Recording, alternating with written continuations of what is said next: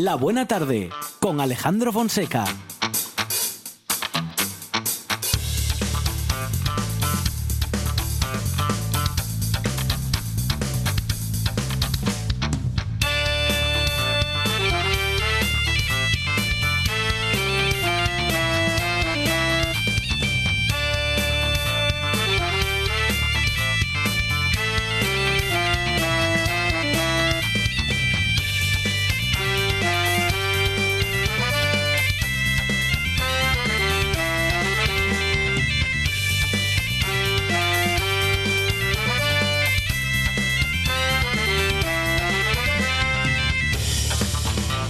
Buenas tardes. Son las 4 y 9 minutos de la tarde y esta es la radio del Principado de Asturias.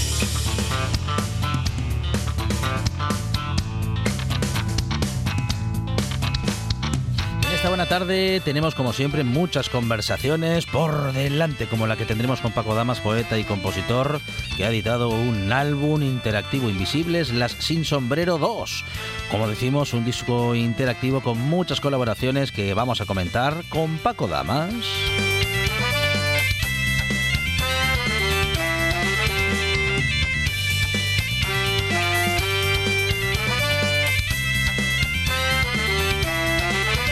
Gonzalo García vamos a recorrer parte del buen heavy metal que él nos propone y tendremos también a Jessica Gómez con el sombrero de Indiana para hablar de todos los secretos del cine.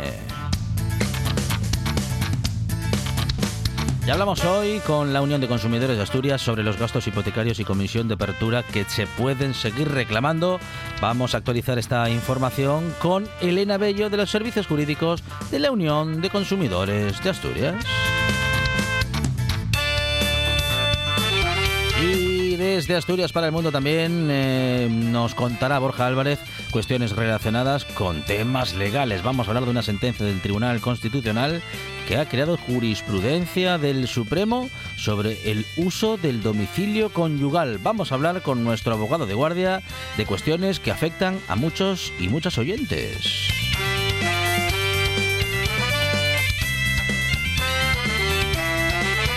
Poco de historia del automóvil con Rafa Martínez en su Carburopedia. Vamos a hablar hoy de la moda de las cubiertas bicolor o la banda blanca. Vamos a hablar de cómo ese diseño se impuso en los años 20. elegante va a ser este programa con todo el diseño y con toda la producción de Sandra González.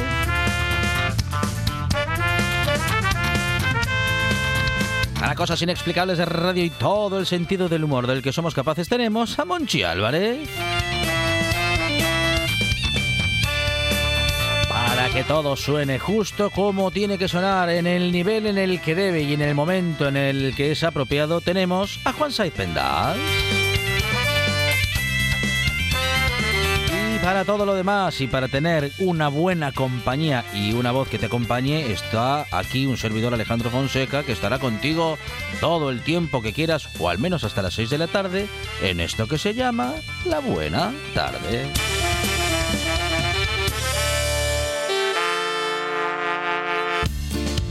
Me gusta la buena tarde.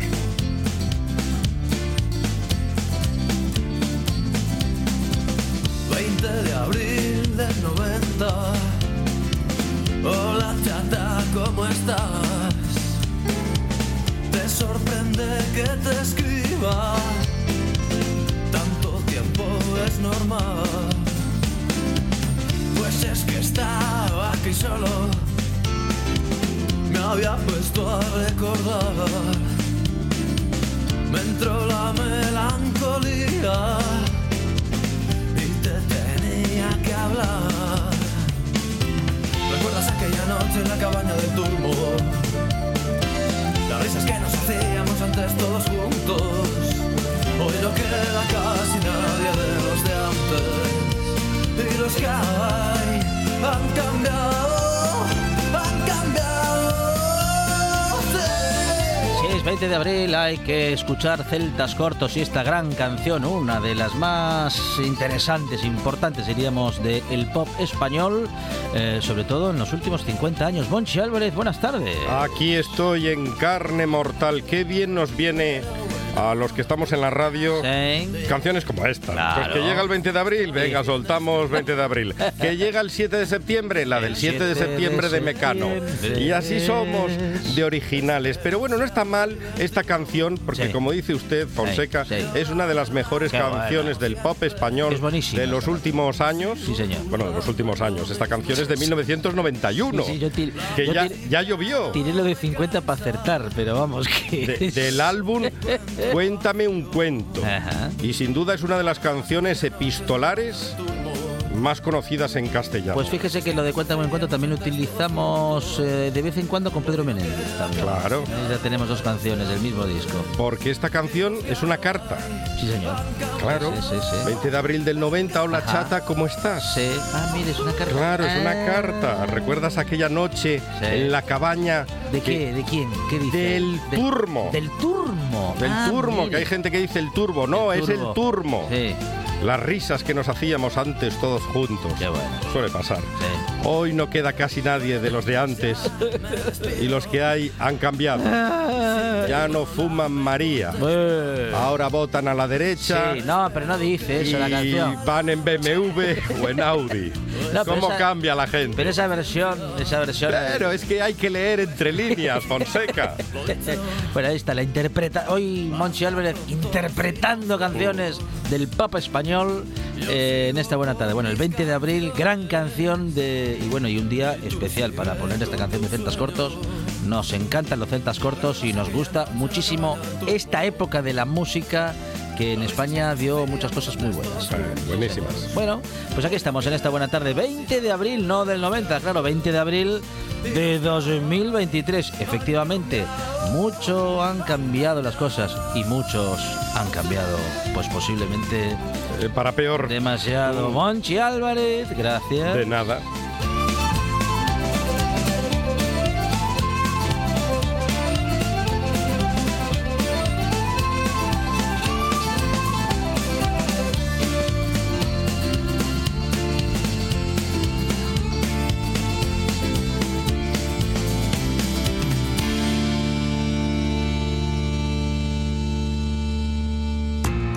Programa de viajes, turismo, aventura e historia lleno de contenidos didácticos con los que aprender y divertirse. Un escaparate turístico donde se incluyen información sobre casas rurales, hoteles, gastronomía, turismo de aventura, senderismo, Voy festivales. a volver a salir y quiero que me aplaudáis como si fuera yo que sé. Un buen día para viajar. Un programa de apoyo al sector turístico de Asturias. Los sábados y domingos a las 10 de la mañana. Buena tarde con Alejandro Fonseca.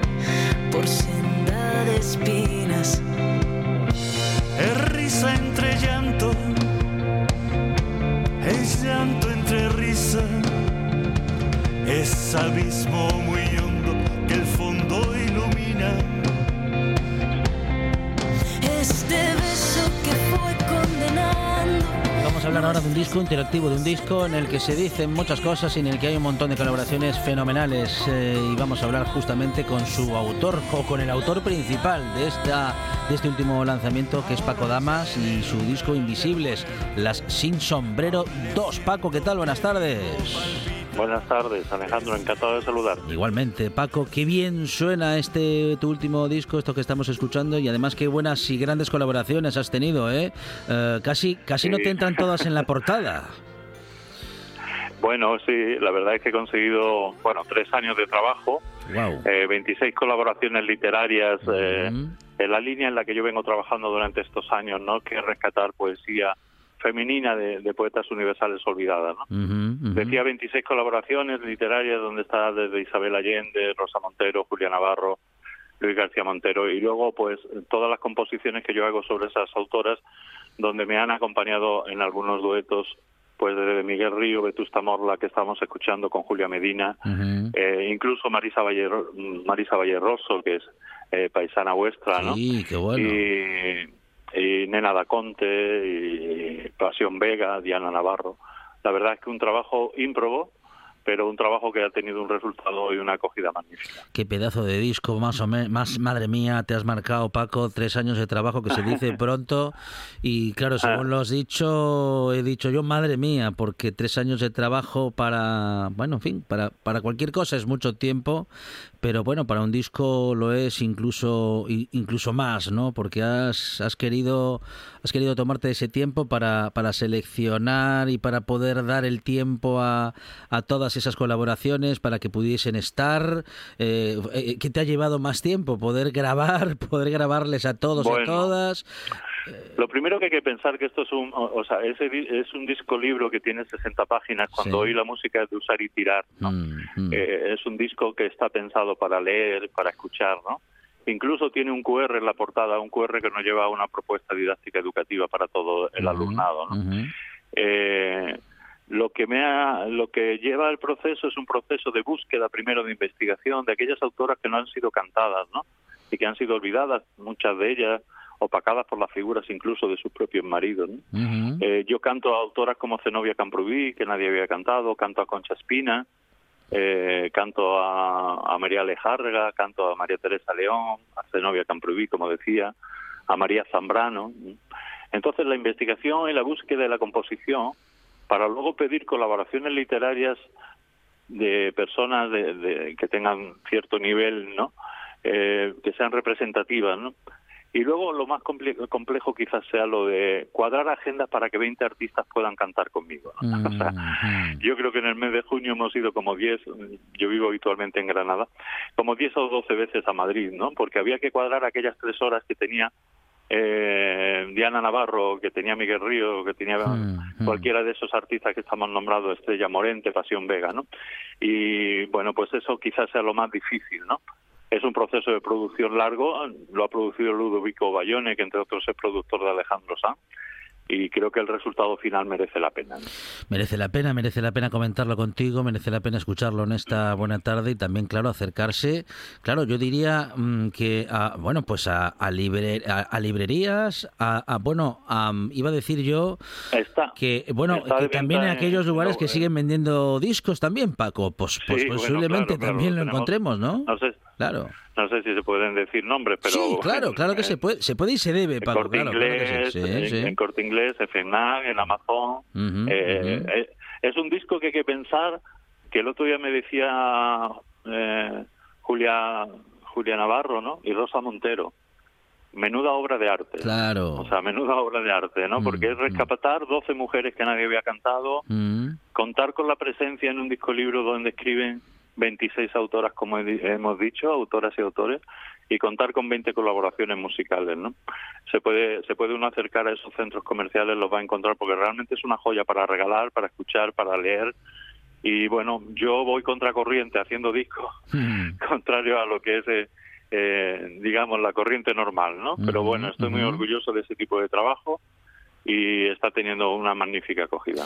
Y qué lujo que mujeres como Diana Navarro o Rosa Montero te digan, bueno, pues te hagan un comentario como ese, ¿no? Que te hablen de tu disco, de tu libro, como una obra de arte, algo con lo que estamos muy de acuerdo. Paco, seguro que estás muy contento con el resultado y seguro que por lo que nos cuentas lo has pasado muy bien en el, en el proceso de producción, porque claro, encontrarte con estos personajes, con estos artistas, hombres y mujeres, a los que seguro que en, en todos los casos Bueno, tengo- admirarás.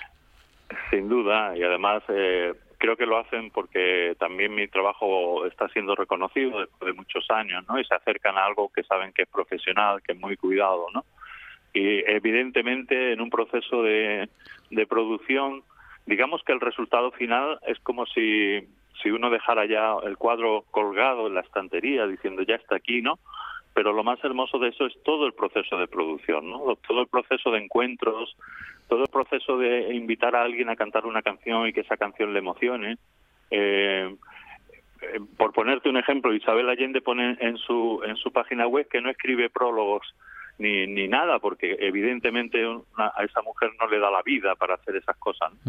Pero yo recogí, dado que me dijo al principio que no, recogí unas cuantas frases de entrevistas suyas que hablaban de feminismo, de igualdad, ¿no? Y le dije a su hijo que es su representante que si podía simplemente eso que ella había dicho firmarlo, ¿no? Para poderlo poner en el libreto. Y cuando fue mi sorpresa, me vería con tanto interés y con tanto empeño que cuando me devolvió eh, lo que me, lo que escribió fue un texto suyo propio, ¿no?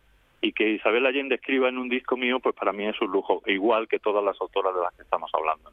Eso es una, una pequeña anécdota de, de cómo hay que hacer las cosas, ¿no? Las cosas los sueños se cumplen como dice, mucha gente, pero se cumplen si uno sigue trabajando, ¿no? Trabajando en ello y eso es lo que hemos hecho. Desde luego que eh, te lo has currado muchísimo, desde luego que has, eh, bueno, no solamente invertido mucho tiempo, sino que mucho esfuerzo artístico también eh, en, estas creaciones. Bueno, Paco, ¿cómo, ¿cómo has hecho con esos poemas? ¿Los has adaptado? ¿Los has musicalizado?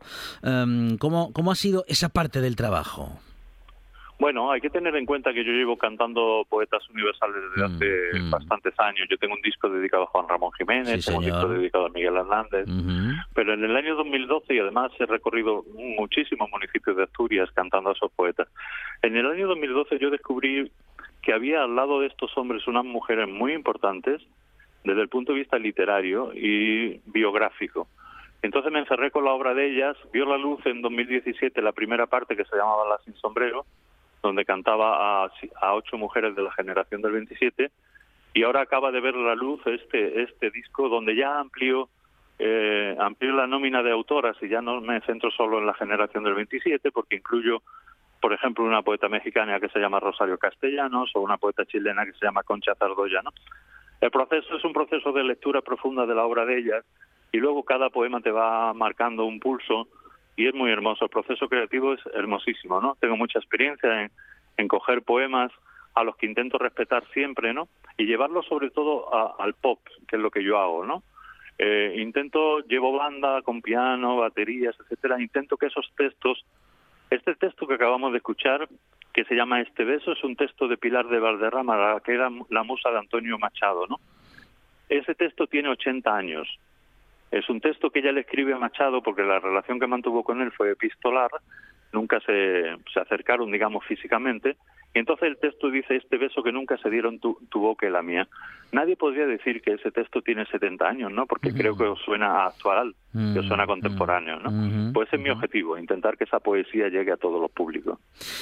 Y lo harás porque cuando se hace tan bien un trabajo, las emociones que transmites son universales y son esas que seguimos queriendo encontrar en el arte, en este caso en la música y en la literatura, en una gran combinación que siempre hace Paco Damas y que ha vuelto a hacer en este trabajo, en este Invisibles, las Sin Sombrero 2, eh, después de tres años de trabajo. No te lo puedes perder, eh, ya en el corte inglés, en plataforma más de venta, bueno, lo puedes poner en los buscadores habituales y encontrarlo eh, de muchas maneras, pero seguro, seguro que mm, pues si te lo llevas a casa vas lo vas a pasar muy bien y además te va a quedar un disco con libro o un libro con disco y lo vas a poder disfrutar hoy y siempre. Paco Damas Invisibles, las Sin Sombrero 2. Paco, enhorabuena compañero, muchas gracias. Muchísimas gracias. Solo un detalle. Vamos a estar el sábado 22 en Arriondas. ¿eh? Ah, muy bien. Sábado 22. Ah, vaya, vaya. Esto, esto es importante. Perdón por no haberlo comentado, Paco. Vale, vale, bien, no sé bien, si bien. Se, ha, se, ha, traspapelado la nota de prensa, pero el día 22, el día antes de, del día del libro, uh -huh. eh, en el Teatro de Arriondas, que si no me equivoco se llama eh, Azorí. bueno, el Teatro eh, de Arriondas, Parres Arriondas, a las 8 de la tarde vamos a presentar Invisibles. Es un acto donde yo voy a cantar este disco con motivo del Día del Libro y no podía ser eh, más oportuno por aquello de que lo mío está todo relacionado con la literatura, con los libros, con la música, con la poesía, ¿no? Así que esos oyentes que, que, que, tienes en, en, Radio Asturias que tanto te siguen están invitados. 20 de 22, 22 de abril en la, en la casa. sí, de la tarde. Te lo recuerdo, Paco. Mira, en, el, en la Casa de la Cultura Benito Pérez Galdós, en Arriondas. exacto. Benito Pérez Galdós, que la calle se llama Azorín, me parece. Bueno, bien, bien. Casa, bueno. Casa Cultura Benito Pérez Galdós. Fíjate qué, qué buena combinación, ¿eh? Y bueno, y también el nombre de la Casa de la Cultura. Oye, ideal, ¿eh? Pues allí os espero. Paco Damas, eh, como decimos en Asturias, el 22 de abril, pasado mañana, en la Casa de Cultura Benito Pérez Galdós, en Arriondas. Y bueno, pues desde ya, en eh, donde lo puedas conseguir, Invisibles, las Sin Sombrero 2. Paco, lo dicho, muchísimas gracias. Un abrazo. Un abrazo, Alejandro. Un placer. Gracias. Muchísimas gracias. Cocina tradicional y de vanguardia, guisanderas, estrellas Michelin y fartures que sacan Michelines. Les Fartures con David Castañón. Sábados y domingos, después de un buen día para viajar en RPA. El deporte en RPA es más largo, más emocionante, más deporte. Porque en RPA jugamos tiempo añadido. La actualidad del deporte asturiano como en ninguna otra radio. Una hora de información al detalle con todo lo que te apasiona. Tiempo añadido. De 3 a 4 de la tarde en RPA. RPA. Siempre con el deporte.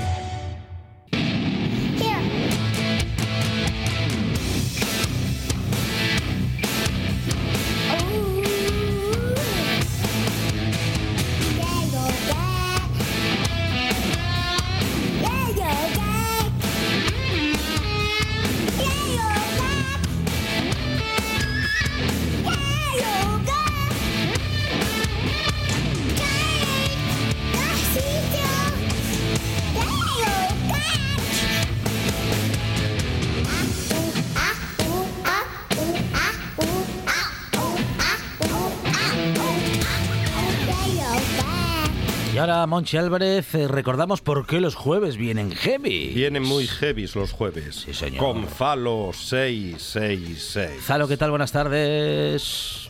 Buenas tardes. Bienvenido esta buena tarde. Suspensa ahí, un segundo que te sin cuidado, ¿eh? Flipaste. Ey, ¿qué pasó? Bien, bien, encantado de estar aquí con vosotros, como es normal, aquí intentando entretener a la gente con esta música cañera. Muy bien. Algunas ya las conoceréis vosotros, incluso los que lo escuchan, los grupos por lo menos, pero bueno, siempre hay alguna canción que puede sorprender y de eso se trata, ¿no? De gente que lo desconozca, conozca un poco más. Falo con camiseta heavy, que podía ser un heavy con una camiseta, yo que sé, de mocedades, pero no. Es un heavy, eh, heavy. Le vamos a regalar una de mocedades. Tengo yo camisetas de mocedades. No me diga. le, voy, le, voy, a regalar ¿Tienes una. de mocedades? Pero tiene que ser negra la Tengo de mocedades. No, no, no, calla, calla, que y si de, fuese otro color también. Y del consorcio, del consorcio de mocedades. Sí, pero nadie, nadie sabe la diferencia. La del consorcio no la, no la quiere nadie. Pues mira, te, te la acepto. Te la acepto. ¿Le acepta la, del consorcio? las dos, la que quieras. Dos. La que quieras. La que más rabia te dé. La que menos te gusta a ti. Le va a traer las dos. venga, las dos. Bueno, y el consorcio. Pues sí, yo el otro día, a, colación de esto, estaba pensando en hacerme alguna camiseta de Enrique Llana, porque no deben de existir, ¿no? Que sí, que tengo yo de Enrique Llana también. sí. Madre mía. Pues voy con retraso, nada. Pues no dije nada. ya están disponibles. Usted pida camisetas, las que quiera. Vale, vale. Bueno, eh, pues acuérdate de la camiseta, ya me la pasas. Eh, pues eso, te preparé hoy un poco, como viene siendo últimamente habitual, algunas versiones una de una banda una banda asturiana haciendo una versión de un tema de Dio que vamos a empezar con ellos que son Vendaval eh, que se forman de la escisión de la banda Northwind ellos son de aquí de Asturias empezaron en el 2002 como Vendaval. Eh, anteriormente como decía parte de la formación estaban con, con Northwind y la otra parte de Northwind derivó en Dark Sun míticas bandas ya de la escena asturiana. Y bueno, pues ellos practican un heavy metal, power metal. Podríamos eh, poner similitudes que siempre hay bastante con grupos como Iron Maiden, como Halloween. También tienen algunas versiones que han hecho de grupos más thrash metal como Megadeth o Metallica y, surfean por ahí, ¿no? Por esos estilos. El heavy metal más potente, más. Eh, lo que hacían antes con Northwind era más, más épico y se fueron un poco con este proyecto algo menos épico y más, más heavy de tipo más estándar, ¿no? Como mencionaba, bandas de, referencia. Y bueno, dentro del metal ya hemos hablado alguna vez que hay muchos, muchos eh, etiquetas o subetiquetas que es algo un poco para diferenciar, ¿no? No es lo mismo unos Bon Jovi que entra en el heavy pueden catalogarse que son hard rock, incluso en según qué disco puede ser más pop, ¿no? Más pop rock pero sí que el primer disco de Bon Jovi es muy heavy, bebe mucho de heavy metal clásico, el primero de Europe también, y hay veces que hay una imagen que se puede tener unas bandas un poco más blanda y algún disco puede sorprender. Y, si, por ejemplo, también por mencionar a Metallica, que van ya tienen un disco nuevo a la venta, pues eh, la primera época era más trayera, más thrash metal, y los, de los 90 en adelante surfearon más por el, el, heavy más, más pesado y menos thrash, y, incluso algo más, más rock estándar, ¿no? Lo que se llama el mainstream. Así que bueno, sin más voy a dejar con esta canción, que se trata de una versión de Ronnie James Dio del disco Killing the Dragon eh, un tío que ya falleció por, ese, por un cáncer hace unos años, y lo rescatamos aquí en, las manos de Vendaval, a ver qué os parece este tema de Dio the Dragon a manos de Vendaval.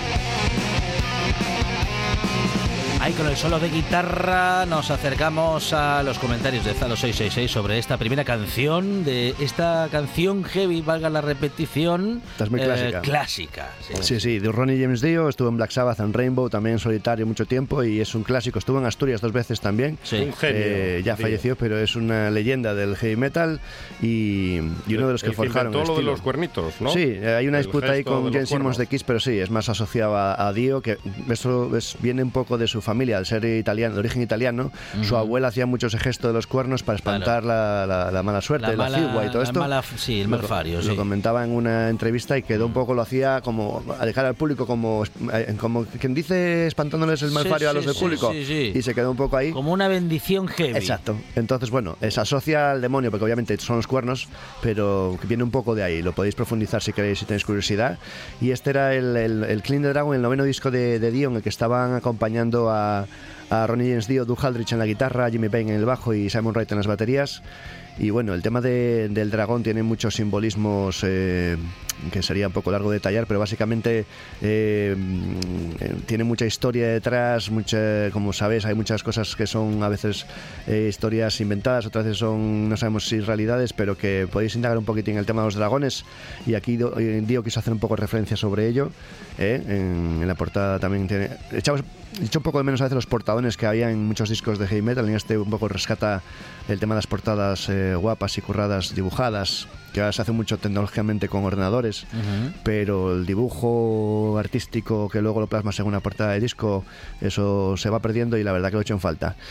Y nada, pasamos al siguiente, si te parece, dejamos un poco este heavy clásico de Ronnie Dio y a manos de Vendaval. Esa fantástica versión que salió en el tributo a Ronnie Dio el 2010, con un montón de bandas. Vamos a pasar a algo un poco más cañero, a, la versión del tema Domination de Pantera, de unos Pantera súper populares en los 90, que revitalizaron el metal. Eh, en esta época del tema Domination, que se incluía en el disco Cowboys from, Hell de, de Pantera de 1990, aún tenían eh, en ciertos matices un sonido todavía muy Judas Priest.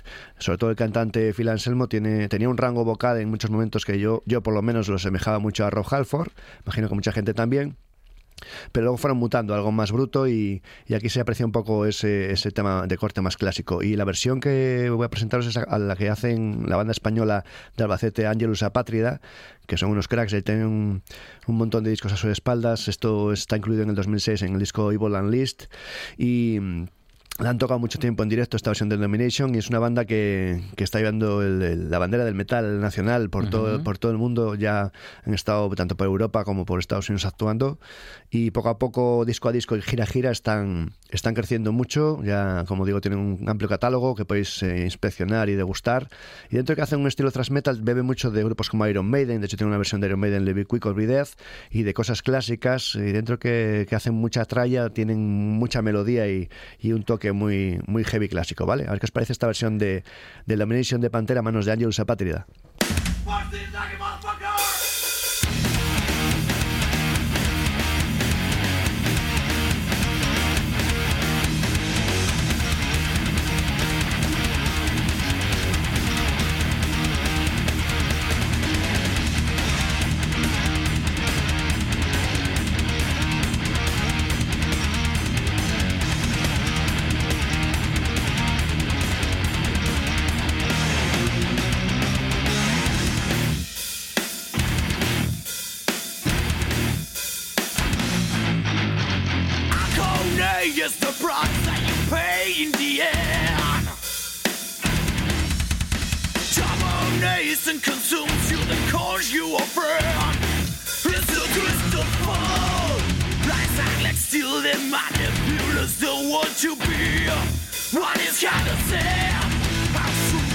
get when there's nothing else left to destroy?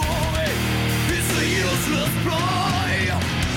Your eyes would see the dawn of the day, or the writing of the war. Those words that stand between soul. What do you offer you were before? Domination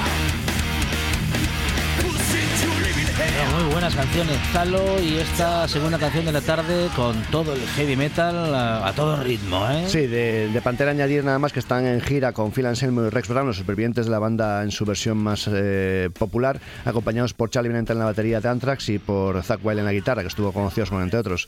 Y, y luego también eh, acerca de Angels Patria, que están grabando un nuevo disco, así que en breve tenemos un nuevo material de los de Albacete, dando buena tralla y, y siguiendo dando pasitos en su crecimiento. Y ya si quieres nos vamos a un tema tranquilo para cerrar, ¿no? Después de esta tralla que te he traído. Muy ¿Cómo lo ves? Vale, vamos con una balada heavy. Bien. Pues eh, aprovechando, aprovechándome, ya que soy muy seguidor de Metallica y que han sacado recientemente un nuevo disco titulado 72 Seasons, pues que ya pues eh, paladear, degustar, escuchar y disfrutar. a quien le gusta, a quien no, pero bueno, está ahí para poder eh, darle una escucha. He elegido este Fade to Black que se incluía en el disco del 84 de Metallica Red Lightning, precisamente a propósito de que ya surgen críticas como siempre con cada disco. En este caso, este disco del 84 Red Lightning, esta es la versión de Sonata Ártica, de los finlandeses Sonata Ártica. Pues esa canción eh, ya sufrió críticas porque como que se vendían, porque hacían una balada, ¿vale? Eh, venían de hacer un disco muy trayero, Kilemol, y en este disco siguiente, Red Line, incluían un tema con Fade to Black y algún otro que suavizaba un poco en unos aspectos y los fans más acérrimos criticaban. Y bueno, pues esta es la versión de... Sí, no, hay puntos de vista, obviamente. Esta es la versión de Sonata Ártica que quise rescatar. Eh, los finlandeses que se forman en el 96 bajo el nombre de Tricky Beans, luego cambiaron a Tricky Beans, y ya como Sonata Ártica en el 99, que practican pues, un power metal melódico, metal no clásico, algo más... Eh, podemos mezclar a Ingrid Mastin con Stratovarius, ese tipo de grupos. Y sin más os dejo con esta fantástica canción de Metallica, Fade to Black, su primera balada en manos de Sonata Ártica. Y con ella despedimos hoy a Zalo 666. Zalo, muchas gracias. A ti por invitarme a los oyentes por estar ahí.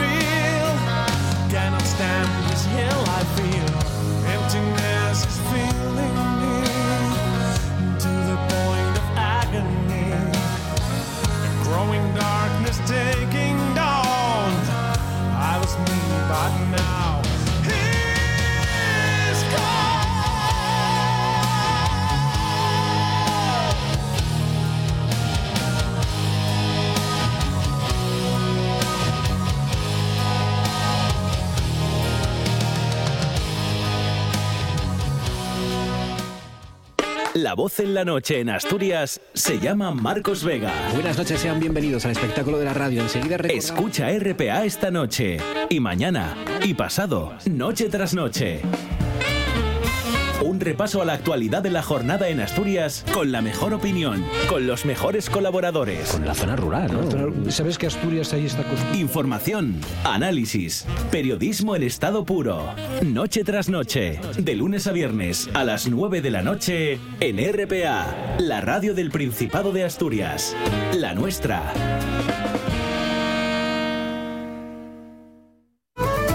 ...78 consejos... ...dos horas de radio... ...noticias... ...historias... ...cada tarde... ...de 6 a 8... ...directo a Asturias... ...en RPA...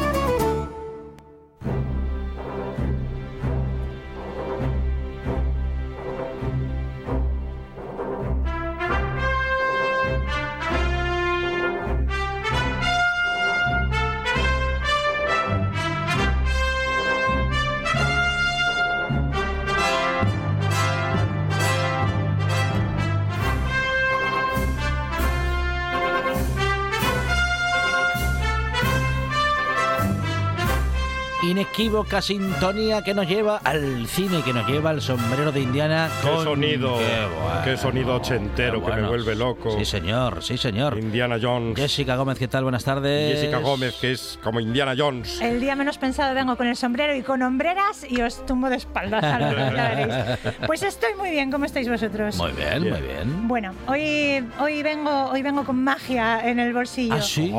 Ahí, hoy no voy a hablar de una peli, hoy voy a hacer un monográfico de un actor porque esta semana me ha sucedido una cosa que yo jamás pensé que podría volver Sí. a suceder. Ay. Me he reconciliado con Nicolas Cage. No me diga, cuéntenoslo Os todo. lo juro. Porque nos- a mí me gustaría. ¿Quedaron también. para tomar un café? Me- a mí me gustaría reconciliarme con. me- a mí me caía bien, me caía bien. ¿Pero por qué le cae mal? Hasta la película aquella con. Cara a cara, ya lo sabemos Hasta esa, hasta John cara a cara. Travolta. no. Claro. John A Travolta. partir de ahí ya no lo pude tomar en La- serio nunca más. La echó tepe a una tarde. Eh, ¿Ah, me sí? Sí. Iba a Bueno. decir una cosa muy Sí, fea, no sí, la voy sí, a sí. decir. Me he reconciliado con Nicolas Cage. Yo de verdad pensé que esto nunca iba a suceder. Pues ha sucedido. Y os, o sea, es que digo, voy a hacer un monográfico de este hombre Sí. mm, porque mm, yo necesito contarle al mundo Tiene pelis buenas. lo que ha pasado. Sí, a ver, si tiene, a Claro. ver, tiene pelis buenas. El Sí. problema es que... ah, es que... El problema es, que, todo se, lo demás. que se operó mucho, demasiado. Hombre, no, eso que, que va a importar. Que, no, hombre, que no. Para la expresividad de un actor en la cara, algo importa. Voy, como sabéis, sabéis que el timing no es lo mío porque al final siempre me enrollo más de la cuenta, entonces por si acaso voy a decir lo importante al principio. Vale. Pero invito a la gente a que se quede hasta el final porque prometo intentar que merezca la pena. Bueno, si lo importante es al principio, yo me voy. Entonces. Hay que ver el insoportable peso de un talento descomunal. Vaya película buena, vaya película chula. Yo la alquilé en Prime porque no la tenía en el resto ¿Qué, de qué título largo tiene? ¿Qué título? Pues como tiene que ser- es que es, es, es que es que es tan es que no sé por dónde empezar a contaros esta película, pero es que es una peli que hay que ver. La protagonizan Nicolas Cage interpretando a Nicolas Cage haciendo un recorrido por todos los personajes de Nicolas Cage. ¿Por qué? Pues porque sale también Pedro Pascal, que ya ¿Sabes? O sea, sale Pedro Pascal, yo ya no necesito más. Pues sale Pedro Pascal interpretando a un super fan de Nicolas Cage y bueno, no os voy a contar eh, ahora mucho más, pero mirad, eh, es una... Bueno, sale Paco León, esto hay que decirlo, sale nuestro Paco León. El que faltaba. Eh, Vaya, hombre, hace, hace su buen trabajo ahí Paco León. Y de Luisma. el Luisma, pobre. Ay. Eh, es una película que está es muy entretenida. Yo he llorado de risa y hacía mucho tiempo que no lloraba de risa con una película. Yo creo que no lloraba de risa tanto con una peli desde que te calles, una peli de Gerard Depardieu y Jean Reno de hace muchos años. Pues yo no recuerdo haberme reído tanto con una peli desde entonces. O sea, y a nivel creativo está tan bien hilada, tan bien hecha, tan bien contada, que es que merece la pena. De verdad que sí. Bueno, de hecho, me ha reconciliado con Nicolas Cage y mi marido y yo estamos planteándonos incluso pagar la entrada del cine para ir a ver otra peli suya. O sea, no os digo más. Se pueden ver las antiguas. Reconcilia... eh, no.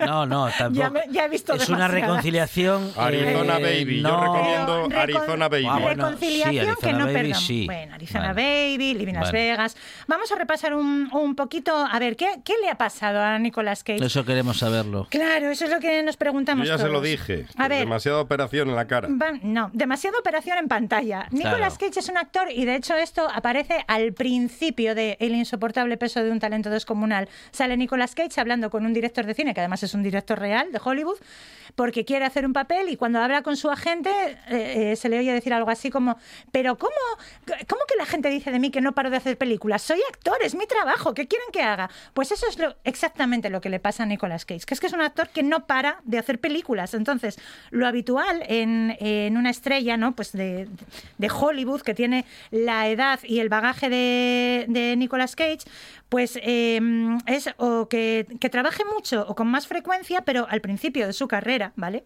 Los primeros años y que luego ya o se hunda o vaya escogiendo papeles, ¿no? En una línea, en a lo mejor un género concreto o un par de ellos, pero siempre que sean una cosa un poco coherente entre sí. Pero eh, Nicolas Cage no. O sea, Nicolas Cage es como que dispara todo, ¿no? Y, y algo será bueno. Entonces es algo que resulta un poco confuso al final para el público. O sea, para que os hagáis una idea, un actor de la edad de Nicolas Cage que lleve en el mercado pues 40 años como lleva él, pues tú te pones a mirar sus fichas de, de títulos en, en IMDB, por ejemplo, y ¿qué te encuentras? Pues Leonardo DiCaprio a lo mejor tiene 40 y pico películas, eh, bueno, películas, títulos, entre pelis, series, no sé qué, pues a lo mejor tiene 40 y pico, eh, Christian Bale tiene 50 y algo, actores que tienen mucho, mucho, mucho bagaje encima, pues igual te plantas en Hugh Jackman que tiene 60 o Josh Brolin que tiene 70. Nicolas Cage tiene casi 120. O sea, es que es muchísimo. Es, es- es, eh, estar sacando, pues un actor, si saca, si se mete en un proyecto al año o cada dos años, Nicolas Cage ha habido años que ha estrenado hasta seis películas. De hecho, hubo tres años seguidos, 2017, 18 y 19, que cada uno de esos años estrenó seis películas. Es cansa. Sí. Cansa. Es demasiado. Es como, o sea, entonces es eso, ¿no? Como que, bueno, yo le voy disparando a todo y, y a ver si pasa algo bueno. Nicolas Cage empezó en 1981. Debutó, que por cierto, para quien no lo sepa, es Sí. sobrino de Francis Ford Es, Fra- Coppola. sí, sí, es el sobrino de, Sí. de, de Coppola. Nació en el 64 como Nicolas King Coppola, pero bueno, se quitó el apellido artístico de, de la familia. Pues empezó en los 80 y a finales de esa década se hizo súper famoso, eh, seguro que os acordáis, con Peggy Sue se casó y a ver si reconocéis este audio. Eh, la luna atrae a la mujer hacia el hombre, ¿capite? La luna es como el amor. ¿Quieres casarte conmigo? Sí, Johnny. Seré tu esposa. ¿Le amas, Floreta? No. Bien. Cuando les amas te vuelven loca. A veces. ¿Por qué vas a casarte con Johnny? Es un imbécil. Hace que te vuelvas loco. ¿A dónde me llevas? A la cama. Dios, está bien, no me importa. No me Maravillosa importa. Llévame, película. llévame a la Hechizo de Luna de 1987. Muy bien. Sí, señor. Hechizo de Luna de 1987. Pero qué viejuno quedó todo esto, ¿eh? Sí, se ve que solo, se ve que solo había cinco italoamericanos en todo Hollywood y los pusieron a todos ahí. Estaba Nicolas Cage, estaba Dani Aiello, estaban todos ahí metidos. Dani Aiello que se iba a casar, Da- pero no. Se iba a casar con Cher, Algo pero ah, no hagas spoiler, hombre, que a lo mejor hay gente que no lo ha visto. la vio todo el mundo ya. ¿A quién le importa? Ya, hechizo de luna. En fin, bueno, ver el tráiler entero es, es, de, es de traca, ¿eh? ya solo con el tráiler. O sea, la película. Bueno, en fin. La peli está muy la bien. gente cambia. Sí, no, a ver, y al No, final el la gente este de que cambia- es todo culpa de la luna, pues la bueno. gente cambia menos Cher, que está siempre igual. Ya te digo. Bueno, y tampoco te creas tú, Nic- Nicolas Cage, porque está un poco más fondón, Ya, pero ya, la, ya, la ya. cara tampoco la ha cambiado sí, sí, sí. demasiado, ¿eh? Bueno, eh, gran película, sobre todo en su momento Hechizo de Luna. Cher ganó el Oscar a Mejor Actriz, eh, Olimpia Dukakis ganó el Oscar a Mejor Actriz Secundaria, o sea, fue una peli que tuvo ahí su tal. Entonces, ¿qué pasa? Que nos metimos ya en los años 90,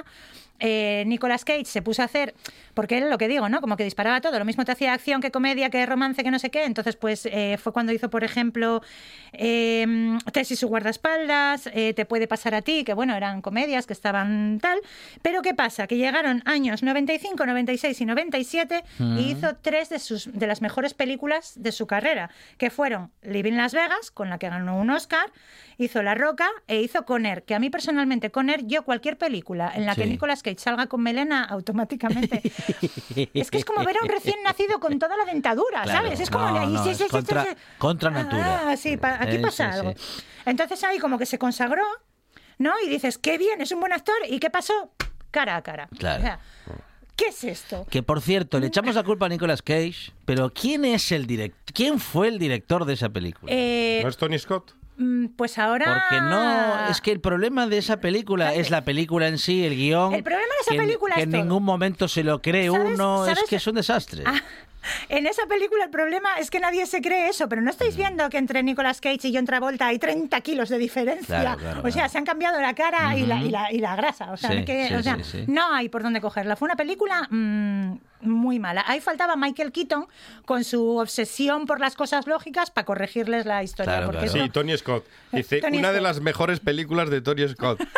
Pone aquí. ¿Cómo serán, Cara a las, cara. ¿Cómo serán las malas? Ah, no. John Boo, John Boo. Ah, John Woo. John Boo. Mm, Bueno, pues hasta aquí la cosa es que el tío tenía cosas muy buenas y cosas regulares y cosas malas, pero a partir de aquí como que se estancó en lo mediocre, ¿no? Y, y de ahí en adelante ya salvas poco. O sea, está El ladrón de orquídeas, que es de los de principios de los 2000 con Meryl Streep, que le nominaron otra vez al Oscar a Nicolas Cage. Y, pero es que claro, luego te metes con 60 segundos, con Family Man, con la búsqueda a mí es que ni por arriba ni por abajo. Eh, Ghost Rider, Ness, Van Gogh, Dangerous, o sea, es que dices, Y el problema de Family Man es la. Bueno, que es muy clásico el guion y que cuenta una historia así como muy. Es que es, es que aburre. Es, que es muy, que moral, muy moralina, muy es- moralina. es mediocre tirando Sí, sí, a malo. De todos estos años, yo, salvo que le puso la voz al personaje de Grug, el patriarca, en las pelis animadas de los Cruz, que os voy a poner un cachín ¿Eh? en versión original. Imaginad a Nicolas Cage detrás de esta voz. A ver, a ver, a ver cómo se escucha a Nicolas Cage en ese doblaje. Haven't seen him. Wow! What are you doing? Yeah, wow. I was up all night because, like, all these ideas just kept coming to me. Um, is that a snake? Belt! New and improved. Uh... Bueno, que no es, un, no es un doblaje en sí mismo, es una interpretación Es una porque. interpretación Bueno, y, tú lo- eh, eso y es. ves a Cage aquí, la verdad es que lo hace muy bien, pero claro, aquí además en España que ni siquiera eh, respetaron al, a Jordi Grau, que se- creo que se llama, que es el, El- el el que do- actor... el- el actor que dobla Jordi, a Nicolas Jordi Cage. Prau, no recuerdo ahora mismo, no quiero decir mal su nombre, pero bueno, no respetaron tampoco a su doblador habitual, con lo cual tampoco lo relacionabas con Nicolas Cage. Entonces, ¿qué pasa? Pues que eh, de 2000 para acá casi todo lo que ha hecho es eso, ¿no? Pues tú miras, por ejemplo, en Rotten Tomatoes, casi nada llega al aprobado, pero ¿Qué pasa? Que en los últimos años, aparte de cosas mediocres y cosas muy malas, ha vuelto a hacer algún título que es Gloria Bendita. Entre ellos, El insoportable peso de un talento descomunal, que es del año pasado, de 2022. Eh, en 2021 hizo una película que se llama Pig, que yo no la he visto, pero la tengo en lista, porque tiene una crítica espectacular, 98% en Rotten Tomatoes, que eso no lo consigue cualquier película. O sea, mm, tiene muy, muy buena pinta. Y en 2021 voy a despedirme con una recomendación. Hizo una película que se llama Willy's Wonderland. Está disponible en streaming, estoy casi segura de que en Prime, pero no os lo garantizo. Eh, se trata de que, bueno, es una cosa muy simpática porque es una película de, es una comedia de terror, Sí. ¿vale? Con efectos especiales de los 80, pero con fotografía e iluminación muy moderna y Nicolas Cage no dice una palabra en toda la película y es el protagonista. Me cachis. A mí estos experimentos me encantan y tiene eh, próximamente para estrenar otra que es eh, de miedo, Sympathy for the Devil, ¿vale? De terror, Sí. que hacen un experimento parecido, que es que ningún personaje de la película tiene nombre. Son el conductor, el pasajero, la abuela, el camionero, no sé qué, ninguno tiene nombre. A mí a nivel creativo estas cosas me encantan y parece que Cage va queriendo como tirar por ahí, ¿no? Como que aparte de todo lo malo y todo lo mediocre, va queriendo hacer películas que se salen un poco de lo común, con una resolución buena, con un efecto eh, positivo entre el público y yo de verdad recomiendo mucho la que hace con Pedro Pascal porque os va a ayudar a reconciliaros con él. Con eh, Jessica Gómez eh, siempre hablamos de cine y hoy incluso hemos combinado el cine con Nicolas Cage y ha quedado bien. Ha sido incluso creíble, Jessica. Muchas A gracias. vosotros.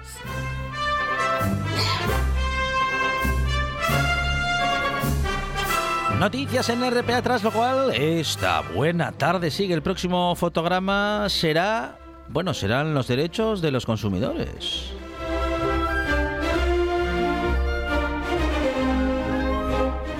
Yo tenía ganas de ver la de esta.